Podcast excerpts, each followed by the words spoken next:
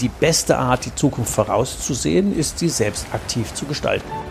Wegebedarf, der Best Buddy Podcast für deine persönliche unternehmerische Freiheit von Ulrich Zimmermann. Als Jungunternehmer hat er seinen Handel verdreifacht und gleichzeitig für sich die Ein-Tage-Woche eingeführt. Raus aus dem Hamsterrad. Zur persönlichen Freiheit eines Unternehmers gehört, sein Leben so zu gestalten und sein Unternehmen, wie man es selber gerne hätte. Seit dem erfolgreichen Verkauf seines Unternehmens ist Ulrich Zimmermann seit 20 Jahren Wegbegleiter für Entscheider in kleinen und mittelständischen Unternehmen. In diesem Podcast wird er, wenn du willst, auch zu deinem Best Buddy auf deinem Weg zur persönlichen unternehmerischen Freiheit. Ja, hallo ihr Lieben da draußen. Ähm, herzlich willkommen zur nächsten Folge vom Wegebedarf, dem Podcast für deine persönliche unternehmerische Freiheit. Heute wieder mit einem sehr speziellen Interviewgast, ähm, der uns ja ein paar Einblicke gewährt in doch eine ähm, sehr interessante unternehmerische Story, die nicht immer so gerade ausläuft und der in gerade zwei Nischen sehr aktiv ist, der uns äh, zeigen wird, wie kommt man denn von der Pädagogik hin zu pädagogischen ähm, Lehrunterstützungen, zum Beispiel bei Universitäten und gleichzeitig als äh, Freiberufler die Nische Psychodrama betreibt und äh, da auch Unternehmer betreut. Ähm, ja, erstmal herzlich willkommen, Andreas Stöffer bei uns hier im Podcast. Ja, vielen Dank, ähm, Uli, für die Einladung. Ähm, ich freue mich heute dabei zu sein und auf das Gespräch mit dir. Ja, ich bin ja auch mal gespannt, in welche Kurven wir da alle noch so kommen. Ähm, vielleicht, um unsere Hörer ins äh, Boot zu holen, wenn wir mal einen kurzen Ausflug in deine Unternehmergeschichte machen. Die hatte ich ja nur ganz kurz angedeutet, von der Pädagogik zu pädagogischen ähm, Lernhilfsystemen oder wie ich das sagen soll, bis hin zum Psychodrama. Kannst du mal zwei Takte zu deinem, ich nenne es mal, unternehmerischen oder äh, Ausbildungsweg uns geben? Ich würde mal anfangen, äh, nochmal mit, ähm, mit meiner Jugend. Ähm, mein Vater war selbstständig und ähm, ich glaube, dadurch war für mich schon immer klar, ähm, dass ich sehr selbstständig arbeiten möchte.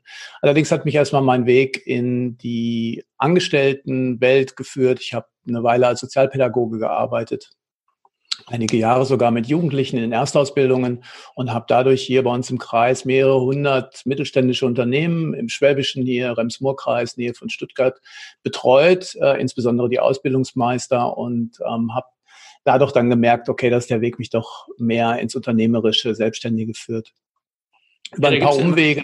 Diesen berühmten Wegebedarf, ja. den wir auch hier im, im, Podcast haben. Was war denn damals so diese, äh, dieser Switch aus dem Angestellten ins Unternehmerische? Was hatte dich da so bewegt zum Thema auch vielleicht Freiheit? Ja, dieses, ähm, dieser Begriff Freiheit, ähm, der hat sich bei mir immer so geäußert, dass ich in so festen Strukturen als Angestellter mich einfach nicht wohlgefühlt habe. Ähm, mhm. Ich hatte viele eigene Ideen schon in der Arbeit, sehr viel Kreativität dabei. Ich war auch immer interessiert daran, schnell auch gute Ergebnisse zu erzielen. Und das ist gerade so im öffentlichen Dienst nicht immer äh, das, was man gut machen kann. Und äh, da gab es dann eben Spannungen, auch mit Vorgesetzten. Und nachdem ich dann in einem längeren Projekt beim Landesinstitut für Schulentwicklung war in Baden-Württemberg, wir haben dort äh, E-Learning-Systeme, IT-Systeme für alle Schulen des Landes evaluiert, habe ich gesagt, so jetzt reicht's ähm, und äh, ich gehe jetzt in die Freiberuflichkeit und ähm, versuche sozusagen da mein Glück und ähm, äh, gehe dann auf Kunden zu und ähm, ja, habe das dann gemacht und hatte dann auch eben Glück und auch Erfolg dabei und bin bis heute dabei geblieben. Das ist jetzt über zwölf Jahre her, äh, dass ich mich dann freiberuflich gemacht habe. Also auch lange vor der Zeit schon mit dem Thema E-Learning. Und ähm, wenn ich es richtig verstanden habe, hattest du ja die ein oder andere Universität gewonnen, um mit denen auch pädagogische E-Learning-Systeme einzuführen. Magst du da zwei Takte noch zu sagen? Mhm.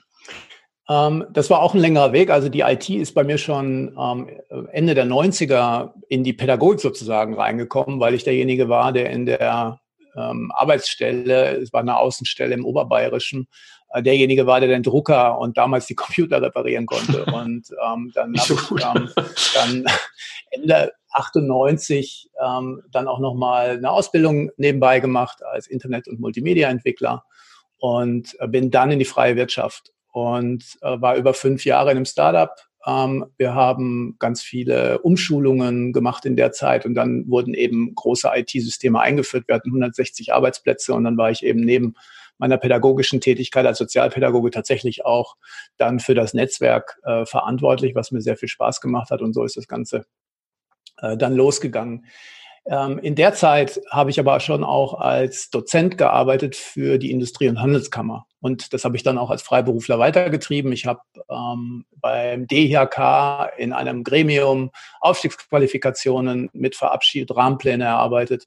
Und ähm, als das dann bei der IHK vorbei war, ich hatte eine Prüfungsausschuss, ähm, Position und das war dann aber ausgelaufen und dann habe ich mir gedacht, so auf zu neuen Ufern und habe dann mich initial bei der Dualen Hochschule in Baden-Württemberg in Stuttgart als nebenamtlicher Dozent beworben. So hat das tatsächlich angefangen.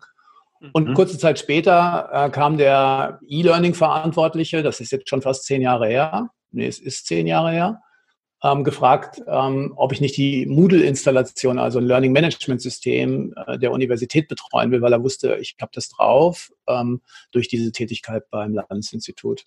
So hat es angefangen und so ist es bis heute. Ich betreue dort freiberuflich mit festangestellten Kolleginnen dort vor Ort die gesamte IT-Infrastruktur für den Lehrbetrieb.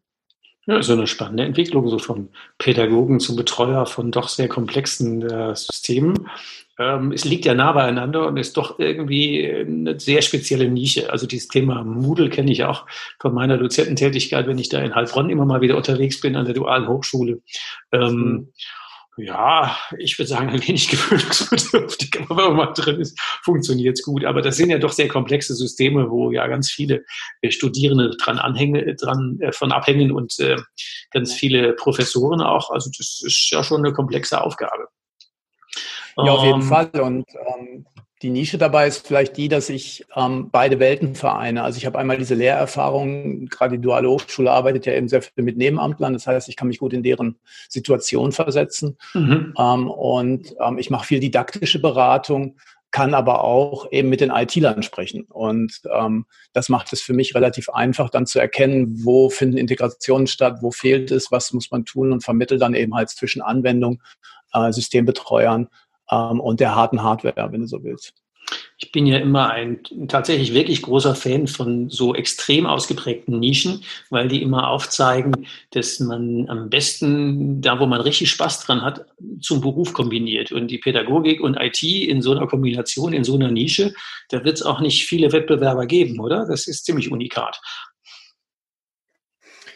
Ja, ich glaube, in dieser Position des Freiberuflers ist es tatsächlich ähm, äh, unikat, weil es ansonsten eben sehr stark im Angestelltenverhältnis alles organisiert ist. Ähm, und ähm, dieses pädagogische Grundverständnis, das bringen ITler eben nicht unbedingt und nicht zwingend mit. Ich will nicht sagen, dass es keine gibt, ähm, aber dadurch ähm, ist äh, dann, sage ich mal, meine Konkurrenz da draußen ähm, eher überschaubar. Ja, ich glaube deswegen, ähm, wir hatten im Namen der letzten Podcast auch so eine, so eine Kombination ähm, von jemand, die war Kriminalhauptkommissarin und hat sich nebenbei über betriebliches Gesundheitsmanagement zum, zum Coach entwickelt. Und wenn man sich überlegt, vom, vom, vom Kommissar zum Coach, ähm, äh, und sie lebt von beidem, ähnlich wie du, also auch so, so, so ein Brückenschlag. Ähm. Und genau auch an der Stelle die Synergien genutzt zwischen den Dingen, die einem Spaß machen ähm, den Freiraum geben und ähm, im Markt einfach äh, zu sagen, ich habe nicht entweder oder, sondern ich habe ein Stück von dem und kann den aber trotzdem laufen lassen, was die Polizei bei der ähm, guten Annette gemacht hat. Die hätten ja sonst ganz verloren und äh, möglicherweise die, die, die wirkliche Dauerstelle für deinen Job, den hat die Uni vielleicht nicht, sondern in der freiberuflichen ähm, Version für, wie viel sind es, zwei Unis, oder? Karlsruhe und Stuttgart. Ähm, Karlsruhe nicht, ähm, aber ich betreue noch das CRS in, ähm, Heilb ähm, in Heilbronn, ja. Ah ja, okay. Das, also Center for ähm, Advanced Studies für die Masterstudiengänge. Und so hat man ja das Beste aus mehreren Welten, nämlich zum einen ähm, diese, naja, relativ Daueraufgabe und zum zweiten die Freiheit. Dann kommen wir mal zu deinem Lieblingsthema, zum Psychodrama, was ich ja total spannend finde, dass äh, sich das so kombinieren lässt. Wie, wie, wie geht das? Oder jetzt mal auch für unsere Zuhörer, die ja eher aus dem Unternehmerkreis sind, bei Psychodrama kriegt man ja so ein bisschen, ähm, ich so eine Gänsehaut oder so, huch, was ist denn das? Und den lassen die noch auf uns los. Was macht denn der eigentlich? Wie passt denn das zusammen und was tust du da? Wegebedarf, der Podcast. Spurensuche. Ähm, ja, am Anfang ähm, habe ich öfter mal gehört, Psychodrama habe ich genug zu Hause. Äh, das brauche ich nicht auch noch hier. Sehr schön. Ähm, ja, fand ich auch. Ähm, das kommt aus meinem Studium. Ich habe Sozialpädagogik studiert und ähm, innerhalb der Theaterpädagogik habe ich äh, Psychodrama kennengelernt. Drama kommt tatsächlich eben vom griechischen Theater. Mhm. Äh, der Begründer Moreno hat zeitgleich dieses Verfahren entwickelt wie Freud die Psychoanalyse. Also es hat wirklich 100 Jahre auf dem Buckel und ist auch die Vorlage und Grundlage in vielen Techniken für äh, das, was man als Organisationsaufstellung vielleicht kennt im Unternehmen, was man als Familienaufstellung kennt äh, in Familien. Äh, viele dieser Dinge, die dort verwendet werden, fußen auch immer ein Stück weit ähm, auf psychodramatischer Methodik und Technik, ganz alleine einfach deswegen, weil Moreno eben schon so früh damit am Start war. Das Ganze ähm, kann man tiefenpsychologisch nutzen man kann es systemisch nutzen ähm, und man kann es auch in der Pädagogik äh, nutzen. Ähm, da ich ähm, auch als Supervisor arbeite, eben tatsächlich noch neben dieser Tätigkeit, betreue ich auch Studierende im beruflichen Alltag und leite Supervisionsgruppen und mhm. verwende eben halt in der Leitung dieser Supervisionsgruppen dann psychodramatische äh, Technik. Muss man sich um das mal zu erklären. Mhm, das vorstellen, ja. genau. Ja, um das mal zu erklären, also gerade in so einer ähm, Gruppe ähm, dann von jungen Berufseinsteigerinnen werden dann eben Arbeitsthemen besprochen, weil Supervision findet im Arbeitskontext statt, ähm, soll zum Erhalt, zur Weiterentwicklung, zur Sicherung ähm, der Arbeitsfähigkeit äh, dienen und die bringen dann eben einen Praxisfall ein. So, ähm, jetzt wird ja normalerweise oder könnte man assoziieren, dass immer sehr viel besprochen wird dabei. Man tauscht sich aus, kennt das ja auch im Coaching ähm, oder auch in der Gesprächstherapie mhm, oder in mhm. verschiedenen anderen Kontexten. Das ist aber eben beim Psychodrama überhaupt nicht. Und ähm, dieser, dieser Theateraspekt, der ist deswegen reingekommen, weil Moreno sich sehr viel vom Rollenspiel von Kindern mit abgeschaut hat, ähm, eben auch ein Theaterliebhaber war, aber gleichzeitig war er Psychiater. Und deswegen gilt er auch als Begründer der modernen Gruppenpsychotherapie ähm, und äh, der ähm, äh, die Elemente daraus, die werden dann auch in der Supervision verwendet, indem wir ähm, uns zuerst einmal über Rollen klar werden. Rollen, die wir in der Arbeit haben, die wir ähm, haben im Zusammenhang mit unseren Klienten, wie die uns wahrnehmen. Mhm. Das heißt, ähm, es geht sehr schnell darum, eine äußere Perspektive einzunehmen. Wie sieht mich jetzt mein Klient? Übertragen auf einen Unternehmer, wie sieht mich jetzt mein Kunde? Ähm, wir nehmen uns oft nicht so raus und mal zurück und nehmen mal diese Außenperspektive ein und schauen auf uns selbst. Und das ist aber ein ganz wichtiges Element, äh, das wir auch mitbringen als Menschen. Wir haben diese Fähigkeit nämlich schon sehr früh entwickelt, nämlich schon als Kinder und wir haben sie auch im Erwachsenenalter weiterhin, ähm, dass wir diese Perspektive einnehmen können. Das ist eine Reflexion. Ziel dabei ist, und das, mhm. ja, das ist ja Reflexion nicht unbedingt die Lieblingsübung von Unternehmern im Tagesalltag, zumindest nicht so weit verbreitet. Wenn man mal, äh, nehmen, wir mal an, das wäre so, du wärst zum Beispiel als Co-Coach oder als, als, als Mitcoach, wärst du jetzt zum Beispiel auf meinen Wanderungen mit den Unternehmern bei Hike and Strike mit dabei und wir hätten jetzt zum Beispiel so eine Situation, die man ja öfters im Unternehmen hat. Junior und Senior stehen sich gegenseitig in den Füßen äh, mögen sich zwar, aber äh, am Ende ist es für beide sehr anstrengend. Äh, wie würde man denn jetzt zum Beispiel Psychodrama dafür einsetzen, um da den einfach mal den, eine Lösung für hinzukriegen? Es gibt ähm, da zwei Möglichkeiten, die ich sofort sehe. Ähm, da das ja sehr auch teilweise dann private Dinge sind unter Umständen, ähm, ja. aber auch sehr ähm, also Dinge sind, die einfach auch andere erstmal nichts angehen, würde ich das zum Beispiel nicht in einer Gruppe machen wollen äh, mhm. oder anbieten. Ähm, zwei Dinge deswegen, es kommt dann ein bisschen drauf an, auf die Vorerfahrung und die Bereitschaft. Ähm, beginnen würde ich sicherlich erstmal in der Einzelarbeit. Ähm, ich würde erstmal mit dem Senior sprechen, dann vielleicht auch mit dem Junior sprechen und ähm, eben nicht nur sprechen, sondern dann auch tatsächlich handeln. Und äh, für eine Einzelarbeit gibt es ähm, Stühle. Tatsächlich wird dort mit Stühlen gearbeitet im Psychodrama. Der Sinn dahinter ist auch da wieder erstmal ähm, dahin zu kommen, dass man mal einen Perspektivwechsel macht. Also letztendlich ähm, einen Stuhl äh, mal den Junior draufzusetzen und ähm, mal mit dem Junior in einen Dialog zu gehen. Der aber gar nicht da ist. Er ist aber selber da. Das heißt, ich kann da auch mal Dinge sagen, die ich ihm so vielleicht nicht sagen möchte oder nicht sagen kann. Oder ich will mir vielleicht auch klar werden, äh, was im nächsten Gespräch ansteht. Mhm. Wenn ja, dieser Dialog beginnt, sportlich, mhm. dann, ja, ist sportlich, genau, ist auch fordernd, auf jeden mhm. Fall. Ähm, weil das machen wir nicht so gerne, ja. Vor allem, wenn schon ein Konflikt da ist. Dennoch, wenn es gelingt, in den Dialog zu gehen und die Bereitschaft da ist, dann kann man erstmal auch sagen, okay, zeig mal auf den Stuhl, sag mal was.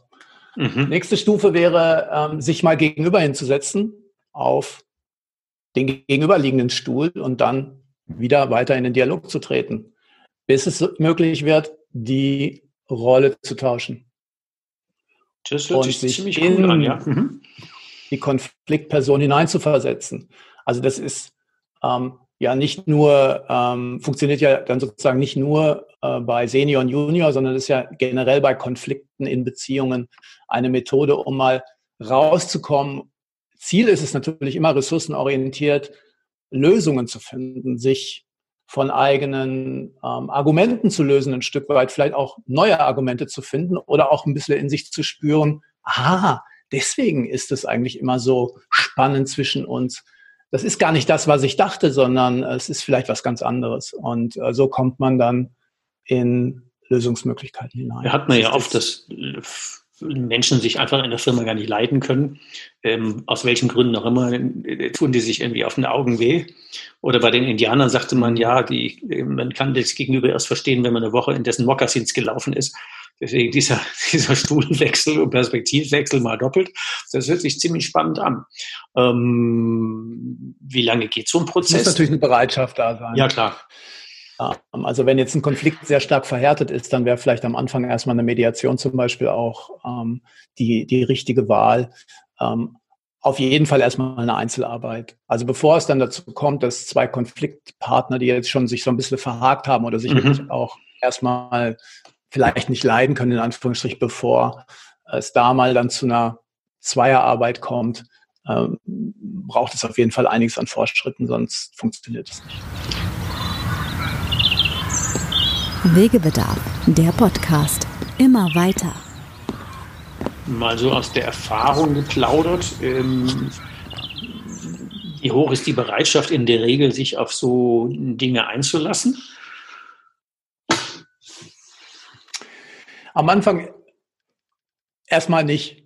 Ja, also es ist, ist gesunde Skepsis, klar. Ungewohnt. Wenn ich jetzt mit jemandem in Coaching ähm, reingehe, fange ich auch nicht sofort an mit der Stühlearbeit. Es gibt ein ganz tolles Werkzeug, äh, das ich in einem tatsächlich in einem äh, Toolbuch für Coaches ähm, kennengelernt habe. Das ist der Rollenkompass.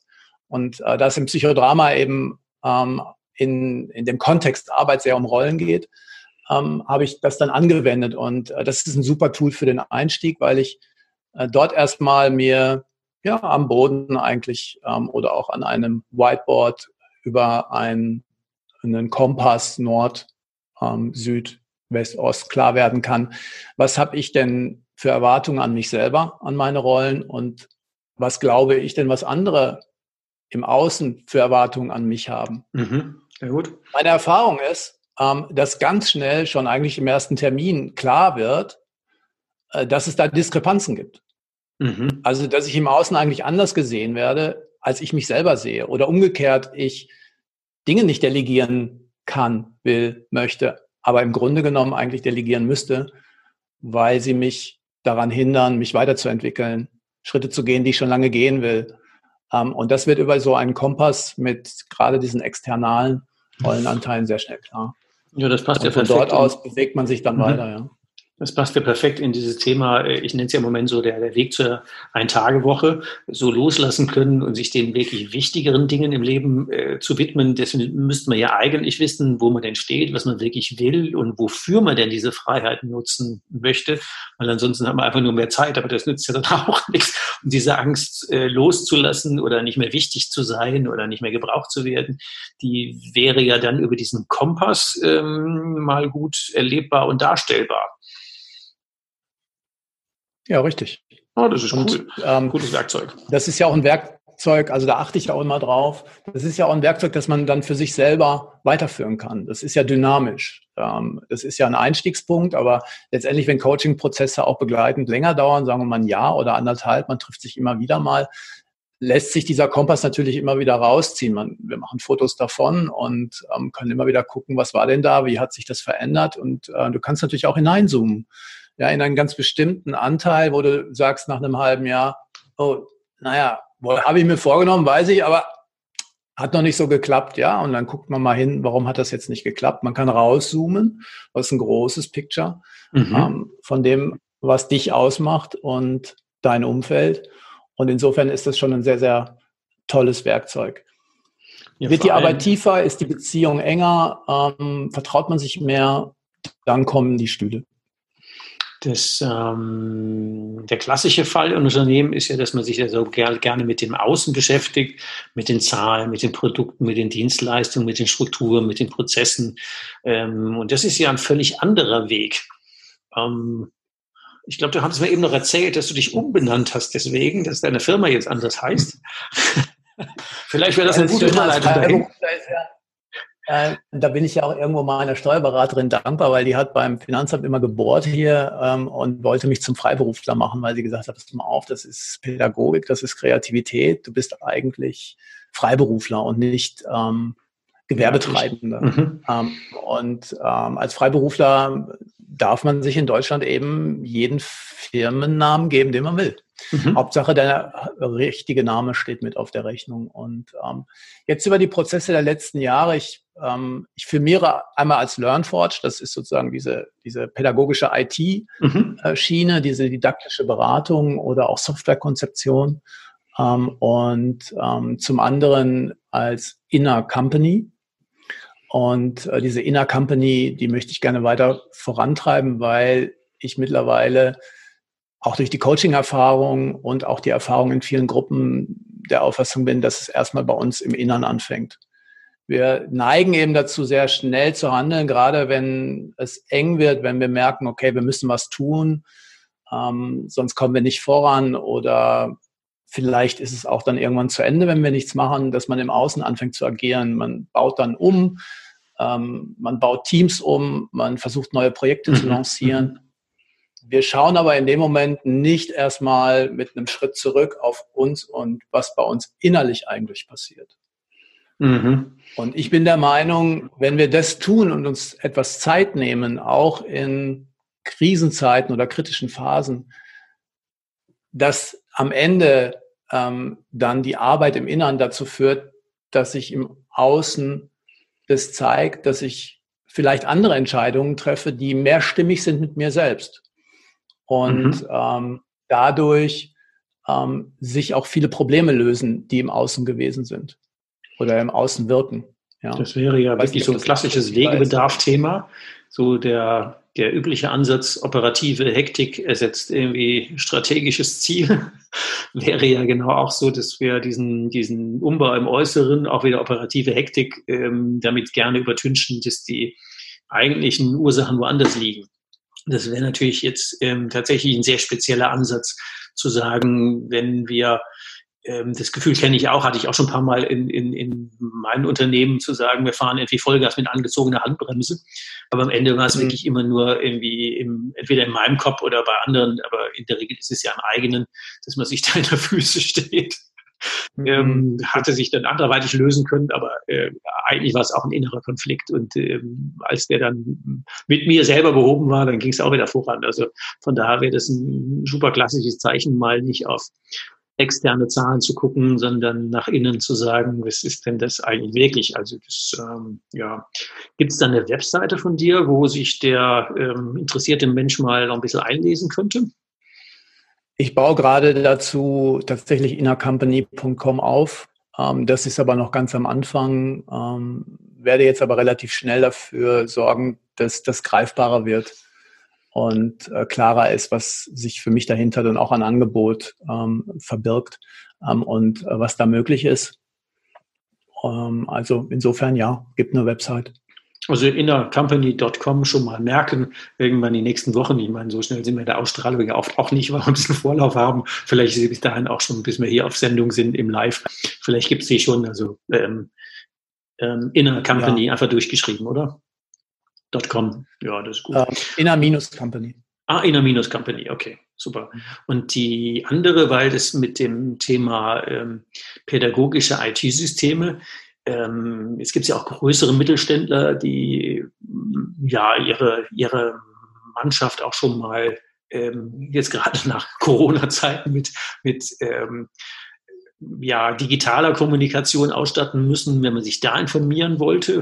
Falls das noch ein Thema für dich ist, wo müssen die Menschen denn da gucken? Ja, ehrlich gesagt war ich die letzten zehn Jahre damit so ausgelastet, ähm, dass ich irgendwann die Website äh, LearnForge nicht mehr weiter betrieben habe.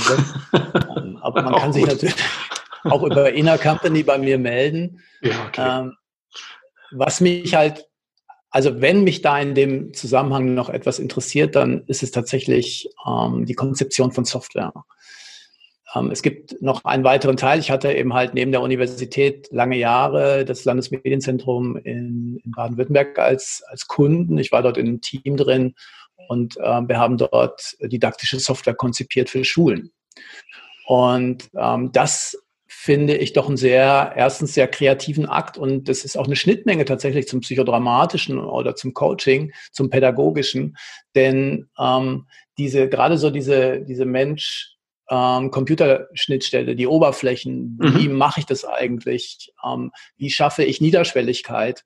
Äh, wie äh, sorge ich dafür, äh, dass ein Lehrer äh, die Software gut nutzen kann. Mhm. Ähm, und der geht ja immer mit Vorbehalte da rein, weil wenn er sich vor seinen Schülern lächerlich macht, weil er irgendwas nicht kann, äh, das, das, ist, ist ein großer Hemmschuh für Lehrkräfte ja, in den Schulen. Und es muss aber auch, ich sage immer, sexy genug für Schüler sein, damit die eben nicht dann wieder auf WhatsApp oder Facebook oder sonst irgendwo hingehen. Ähm, sondern dass sie dann auch eine Schulsoftware mal nutzen für die Kommunikation. Dass sie eine Schulsoftware auch wirklich mal ernst nehmen und feststellen, ah, äh, die Schule bietet mir ja echt mal was äh, und holt mich dort ab. Und ähm, auch die Eltern mit einbindet, weil ja auch die Eltern heute häufig unsicher sind, wie kommt mein Kind in die Digitalisierung rein, wie funktioniert das überhaupt, ja. Also da gibt's ja auch Sorgen, die dahinter stehen. Und ich finde, alle diese Elemente muss man bei einer Softwarekonzeption mit ähm, bedenken. Wäre ja auch und, für Unternehmen dasselbe, für ob es jetzt Auszubildende sind oder ähm, Außendienstmitarbeiter oder Kommunikation zwischen dem berühmten Innen- und Außendienst. Ähm, die sind ja nicht immer örtlich vor äh, beieinander und äh, müssten sich eigentlich trotzdem regelmäßig austauschen. Ähm, und da ist ja das Thema Niederschwelligkeit und ähm, in Neuhochdeutsch easy to handle, ähm, wäre ja schon so ein Punkt, äh, der einem das Leben deutlich einfacher machen würde, der zwar jetzt arg beschleunigt worden ist. Ähm, wie war dieser Witz ähm, zum Thema, wer hat denn ähm, das Thema ähm, digitale Kommunikation befördert? Der CEO der CIO oder Corona? was dann anscheinend, anscheinend doch mehr Covid-19 als das, was da so die äh, IT-Freaks ähm, die letzten Jahre, manchmal braucht man ein paar äußere Zwänge. Also von daher müsstest du jetzt momentan so up-to-date wie niemals mit deinem zehn Jahre Vorsprung sein, oder? Ja, auf jeden Fall. Also das kann man ja in den Hochschulen ja auch sehen, nicht nur an der dualen Hochschule, sondern insgesamt, ähm, dass das auf jeden Fall sehr stark Prozesse beschleunigt. Äh, was mich aber sehr, sehr beeindruckt, ähm, ist die Bereitschaft, die Geschwindigkeit sich umzustellen ähm, und wie schnell tatsächlich auch ähm, sich die hauptamtlichen und auch nebenamtliche Lehrkräfte ähm, umgestellt haben, um dann über Werkzeuge wie Zoom oder eben andere Videokonferenzen oder Microsoft Teams oder wie immer sie alle heißen, äh, dann äh, den Studierenden ähm, Lehre bereitzustellen und wie, wie eminent wichtig das tatsächlich ähm, ist, die Studierenden gut zu versorgen. Und ähm, da waren am Anfang natürlich auch große Sorgen da, wie das klappen kann. Aber ich glaube, wir haben jetzt in den letzten drei Monaten jetzt ähm, in Stuttgart zum Beispiel das wirklich gut dort bewältigt. Ich hatte neulich ein, ein, ähm, ein Gespräch abends mit, so ein, ein Kaminabend, einen virtuellen mit 50 Studenten und zwei Profs. Das war auch eine interessante mhm. ähm, Erfahrung, einen ähm, Online-Vortrag zu machen und ähm, eine sehr lebhafte Diskussion wie live. Also das war schon cool. Also so Vorreiter wie du, die so Systeme dann eingeführt haben. In dem Fall da was die, die, die Duale Hochschule in Karlsruhe. Das war einfach ein sehr cooler Abend mit den Studierenden. Also da ähm, wäre ja ohne so Vorleistung von so Freaks wie dir das wahrscheinlich auch schwieriger gewesen. Also ich fand es auch verblüffend, wie schnell das ging. Ähm, mal zurück zum Psychodrama. Es scheint mir so zwischen den Zeilen, dass das, das ist, was dich ähm, am, eher am meisten treibt. Ähm, Gibt es da ein Zielbild, so, keine Ahnung, der Andreas Stöffer in fünf oder zehn Jahren? Wo würdest du denn da gerne selbstunternehmerisch stehen? Ich würde gerne tatsächlich therapeutisch arbeiten wollen, ähm, als ein Teil, also wirklich noch weiter in die Persönlichkeit gehen wollen, in die tieferen Prozesse, die uns wirklich bewegen in die Persönlichkeit hinein. Ähm, und äh, das andere ist aber auch tatsächlich eben mit ähm, diesem Inner Company-Gedanken äh, noch ähm, ein Angebot anbieten für Unternehmensentwicklung, vielleicht auch für Übergänge in die Digitalisierung, weil ich einfach glaube, dass ich da auch zum Beispiel sehr gut die, diese beiden Anteile von mir, diese beruflichen Anteile auch verbinden kann. Denn Digitalisierung hat eben mit Software zu tun, logischerweise. Es hat was mit Prozessen zu tun und es hat viel mit uns Menschen äh, zu tun, äh, unseren Vorbehalten, unseren Sorgen dabei, aber auch ähm, unserer Kreativität, die wir da einbringen können. Ähm, und ähm, ich habe gelernt, mit der Software äh, zusammen ist einfach jeder beteiligt. Und äh, wir müssen da mehr Paritäten schaffen. Ähm, äh, mhm. mehr zuhören und vor allem ähm, bereit sein, auch nicht perfekt sein zu wollen, zum Beispiel.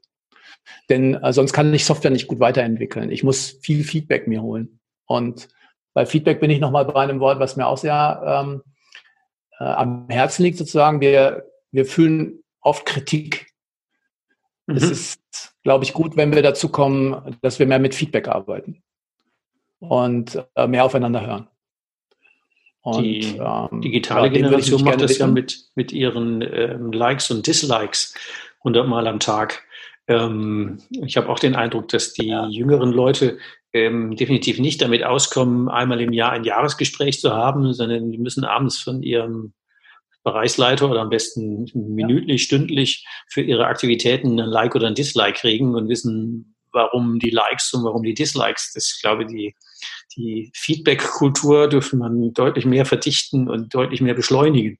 Wie siehst du das? Ja, das ist, ja, ist ein sehr guter Punkt.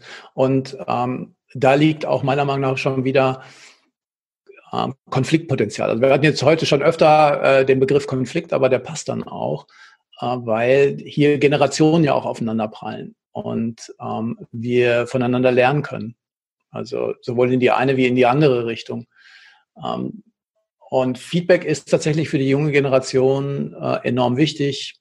Da gibt es so einen Reformanalytiker, äh, der sich so dieser Instagram-Welt ähm, mal gewidmet hat und über mhm. mehrere Jahre dann auch ein Buch verfasst hat äh, zum Thema, ähm, was ist denn eigentlich so moderner Narzissmus auch und wie kann man das eigentlich einschätzen, dass heute so diese ganze Selfie-Kultur äh, da herrscht. Ähm, und ähm, das letztendlich dann zu adaptieren, auch ähm, beim ähm, Einstellen von Menschen. Ja, wie hole ich die eigentlich rein? Wie ticken die denn? Es ist ja auch noch viel von Sinn und Erkenntnis heute ähm, die Rede. Die, die jüngeren mhm. Leute sind nicht mehr so auf hartes Materielles aus, sicher auch. Klar, wir wollen alle leben und müssen alle gut leben, aber sie wollen auch Sinn in ihrer Arbeit empfinden. Definitiv. Ähm, und das mhm. alles zusammenzubringen und gut für ein Unternehmen nutzbar zu machen. Ich glaube, da kann ich wirklich einfach viel beisteuern. Ich bin auch mit ähm, ein paar Kolleginnen da gerade dabei, ähm, da ein Angebot ähm, äh, zusammenzustellen und äh, wirklich auch in 2021 irgendwann dann mal rauszugehen ähm, und ähm, Unternehmen begleiten zu wollen. Und da sehe ich mich eigentlich auch in den nächsten fünf bis zehn Jahren. Das Zweite ist, ich wollte schon, als ich acht Jahre alt war, Lehrer werden. In gewisser Art und Weise bin ich das auch geworden. Ja. Und ich würde gerne Coaches ausbilden, Führungskräfte ausbilden. Also nicht nur coachen, sondern tatsächlich auch ausbilden ähm, darin, äh, dass sie vielleicht ein Stück weit eine Coaching-Haltung auch einnehmen äh, in ihren Führungsaufgaben. Hm, ja, ich glaube, das wird definitiv immer wichtiger, einfach zu gucken, dass man die Potenziale aus den Leuten einfach rausholt. Die wollen ja gefordert und gefördert werden. Und wenn man die einfach nur stumpf, äh, stumpf oder tump abarbeiten lässt, ähm, die langweilen sich ja zu Tode, dann kommt man ja schnell an dieses Phänomen des Bore-out. Ähm, mit sinnvollen Aufgaben ist eher noch kaum einer im Burnout gelandet, sondern mit eher diesen nee. ähm, diesem sinnfreien, ähm, ja, ich glaube, der offizielle Begriff dazu heißt Bullshit-Jobs, ähm, wo man äh, einfach nur Sachen äh, abarbeitet, die aber null Sinn machen und null innere Befriedigung. Also von daher wäre das äh, gerade die Kombination zwischen IT und äh, Psyche, äh, ich glaube, das wäre ja schon ziemlicher, ähm, nicht nur Alleinstellung, sondern auch ziemlicher Knüller im Markt, weil es gibt so, glaube ich, unter meiner Beobachtung bis jetzt nicht. Mal gucken, ob es dafür nee, Resonanz das, gibt, aber normal müsste. Also es gibt sicherlich Psychologen, die sich damit beschäftigen und so. Ich glaube schon, dass es das ein Stück weit gibt, aber vielleicht eben halt nicht so äh, direkt auch im Angebot mit. Ich meine, das soll dann eins sein, wo es dann möglich ist, zum Beispiel zu gucken mit der Schnittstelle ähm, und wie man dann auch Beteiligung fördern kann. Also es gibt ja dieses Holocracy zum Beispiel, Soziokratie, was Unternehmen, demokratische Unternehmen ähm, äh, aufbauen etc. Ähm, wie beteilige ich also mehr meine Leute mhm. an Entscheidungsprozessen? Ähm, der Punkt dabei ist, wie viel Kontrolle will ich dann wirklich abgeben? Wie viel möchte ich mhm. abgeben? Ähm, äh, will ich, dass das meine Idee bleibt oder will ich eine Idee einbringen, die dann eine Idee von vielen wird? Und äh, wie sorge ich dann dafür, dass das auch noch in Produkte und in Umsätze übersetzbar ist? Also wie, wie ja, wollen ja. wir denn weiter Gewinn machen, wenn wir das so machen? Ich glaube, äh, dafür gibt es Antworten, ähm, wenn man sich auf Prozesse einlässt. Und ähm, dazu werde ich auch noch was auf der Website schreiben. Also ich würde zumindest aus meiner Erfahrung sagen, mein, meine damals zwischen 94 und 2001, ist ja wie lang genug her, eingeführte Ein-Tage-Woche, die hat ja nur deswegen funktioniert, ähm, weil ich ja meinen ähm, Mitarbeitern oder fast kann man sagen Weggefährten, äh, weil ich denen ja gigantisch viele Freiräume eingeräumt habe. Ähm, und die mhm. hatten ja so eine Art wenn wir mal in Banksprache reden, die hatten ja nicht nur einen Überziehungskredit, sondern noch eine geduldete Überziehung und dann noch eine geduldete Überziehung der geduldeten Überziehung. Das brauchte schon manchmal ein großes Herz. Ähm, und die brauchten ganz viel Mut, äh, Fehler machen zu dürfen. Und ich habe mir gesagt, es wird nicht billiger, wenn ich die Fehler selber mache. also, wir müssen da hart dran wachsen. Und es hat äh, die längste Zeit gedauert. Ich nenne mal so zwei Begriffe, das Thema Vertrauen. Also vertrauen wir uns untereinander, dass wir das nicht missbrauchen. Und das Thema mhm. Zutrauen, ähm, trauen die Mitarbeitenden sich das zu und traue ich denen das zu und trauen die mir zu, dass ich sie dann auch ähm, mit der entsprechenden Rückendeckung ähm, ausstatte. Das war ein ziemlich heißer Ritt hat ja gut funktioniert. Nachdem es ja da lief, 94 hatte ich ja sieben Jahre lang ein göttliches Leben, bis ich den Laden verkauft habe. Und der war auch nur verkaufbar, weil mich keiner mehr brauchte. Äh, ich war ja der unwichtigste Mann im ganzen Laden. Also äh, gerade wenn wir jetzt so ähm, jetzt auch post-Corona ähm, uns über Strukturen unterhalten und wir auch mit Unternehmern reden, wann wird denn so ein Laden verkaufbar? Dann geht es eigentlich nur über solche Wege, ähm, dass wir das Thema Zutrauen abgeben, ähm, ganze Bereiche loslassen. Ansonsten niemand kauft oder übernimmt ein Unternehmen, das von einem Chef abhängt. Das ist, äh, da kann er sich gleich alle Kugeln geben. Ähm, das kann nicht gut gehen. Also von daher dieses zwischen den äh, Ebenen arbeiten wird wahrscheinlich es gibt im Moment, glaube ich, drei, fast 300.000 Betriebe, die Nachfolger suchen und keinen finden, weil die möglicherweise fünf bis zehn Jahre äh, nicht daran gearbeitet haben. Also von daher könntest du in dieser Nische wahrscheinlich äh, goldene, goldene Verhältnisse vorfinden, wenn die Leute sich darauf einlassen und es einsehen. Also es lohnt wahrscheinlich definitiv da an der Stelle zu arbeiten. Und über die Ein-Tage-Woche versuche ich das ja auch ähm, ein wenig provokativ etwas aufzurödeln. Vielleicht ist das ja auch so eine Speerspitze. Mit Blick auf die Uhr, ein Thema würde ich ja noch gerne mit dir äh, besprechen. Du bist ja nicht nur in diesen zwei Nischen unterwegs, sondern auch seit zwei Jahren ähm, Mitglied im Citizen Circle. Ähm, magst du da noch zwei Takte zu sagen, auch zum Thema Freiheit und Freiberufler, was dich in, was der Citizen Circle ist und was dich an ihm so begeistert? Ja, ähm, also da ich ja auch schon zu den 50 plus Menschen gehöre, klar, sonst hätte ich das auch nicht alles vereinen können, was jetzt im Moment so äh, in mir wirkt, ähm, bin ich dann öfter auch mal alleine mit meinen ganzen Ideen weil doch, glaube ich, also zumindest kenne ich viele in meinem Umfeld hier. Ich, ich wohne in einem Ort bei Stuttgart. Ähm, das ist doch alles sehr geregelt und da wartet man drauf, dass man dann mit dem Arbeitsprozess auch aufhören kann. Ähm, mhm. Das, nee, dafür juckt es mich noch zu sehr. Und dann habe ich mal im Internet äh, geschaut, viel recherchiert und bin auf den Citizen Circle gestoßen. Und das fand ich von vornherein ein sehr interessantes Modell. Das ist ja eine Business Community, ähm, wo sich sehr, sehr viele ähm, Menschen, sage ich mal, zwischen 25 und Ende 30 irgendwo tummeln oder noch jünger, ähm, die sowieso schon im digitalen Zuhause sind, die irgendwann für sich gesagt haben, ich will digitaler Nomade sein, ich will mhm passives Einkommen erzielen mit dem Internet, mit Amazon, die da ganz andere Ansätze haben und einen völlig anderen Zugang zum Internet, viel selbstverständlicher äh, mit den Themen umgehen. Und das hat mich fasziniert. Und dann habe ich mich eben dort angemeldet und bin Mitglied geworden. Und äh, das bin ich jetzt eben seit zwei Jahren. Ähm, für mich haben sich ganz schnell diese Mastermind-Gruppen als sehr gehaltvoll ähm, informativ, ähm, aber auch beziehungsknüpfend übers Internet ähm, gezeigt. Ich bin in zwei Masterminds dann ganz schnell drin gewesen. Eine Mastermind-Gruppe, die gibt's heute noch. Das heißt, wir treffen uns seit zwei Jahren regelmäßig. Super. Wir haben uns einmal in Hamburg getroffen, live, und ansonsten treffen wir uns virtuell, aber das funktioniert irgendwie trotzdem. Und ähm, das ist inspirierend. Gibt dann sehr viele äh, Informationen. Ähm, und eins finde ich insbesondere ganz gut beim Citizen Circle, wenn man einen Forenbeitrag reinstellt, eine Frage zu irgendeinem Thema hat. Ja, es gibt auf jeden Fall jemand, der ist Experte und es gibt ganz viele, die dich unterstützen wollen. Es ist also eine Unterstützungskultur irgendwo im Citizen Circle und das ähm, finde ich besonders.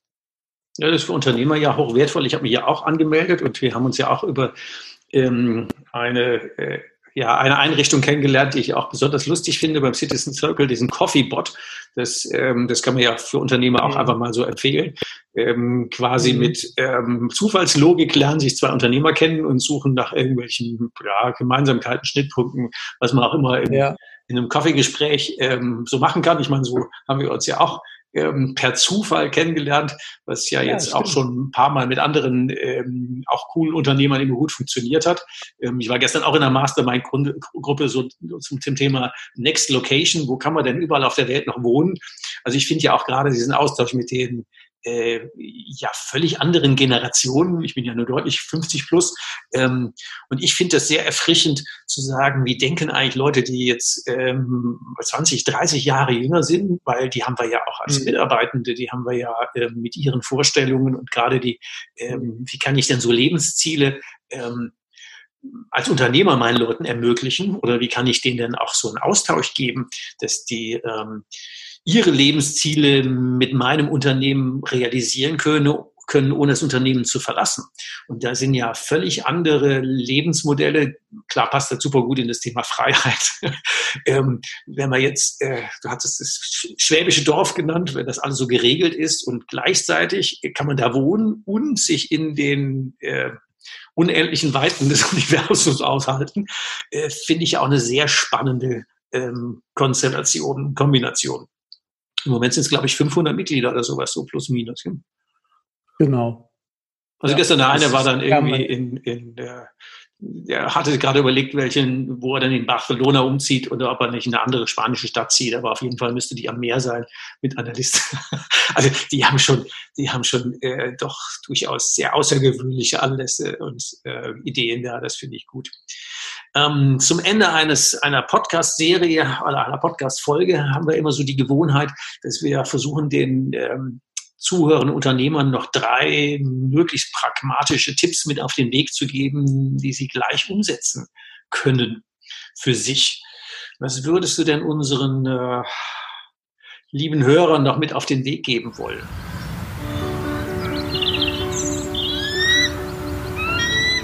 Wegebedarf, der Podcast. Deine nächsten Schritte. Auch in den Citizen Circle gehen sich okay. dort mal umsehen, zumindest mal für drei Monate. Mhm. Ähm, Kritik ähm, ab sofort als Feedback zu nehmen, nicht persönlich, sondern konstruktiv. Mhm. Das ist eine sportliche Herausforderung für viele, ja. Super gut. Ähm, mehr auf die eigene Intuition hören, hört man zwar oft, aber wenn man feststellt, dass man gar nicht mehr so recht Zugang dazu hat, ähm, diesen Zugang wiederherzustellen. Mit Intuition mehr so gemeint, also dieses, ähm, manchmal sagt man ja Bauchgefühl oder die Kopfentscheidung. Ist es ähm, mehr so in die Richtung Bauchgefühl gemeint? Intuition ist für mich ähm, ein Resultat von viel Nachdenken, viel Erfahrung und einem natürlichem Gespür äh, für meine Umwelt und für mich selbst.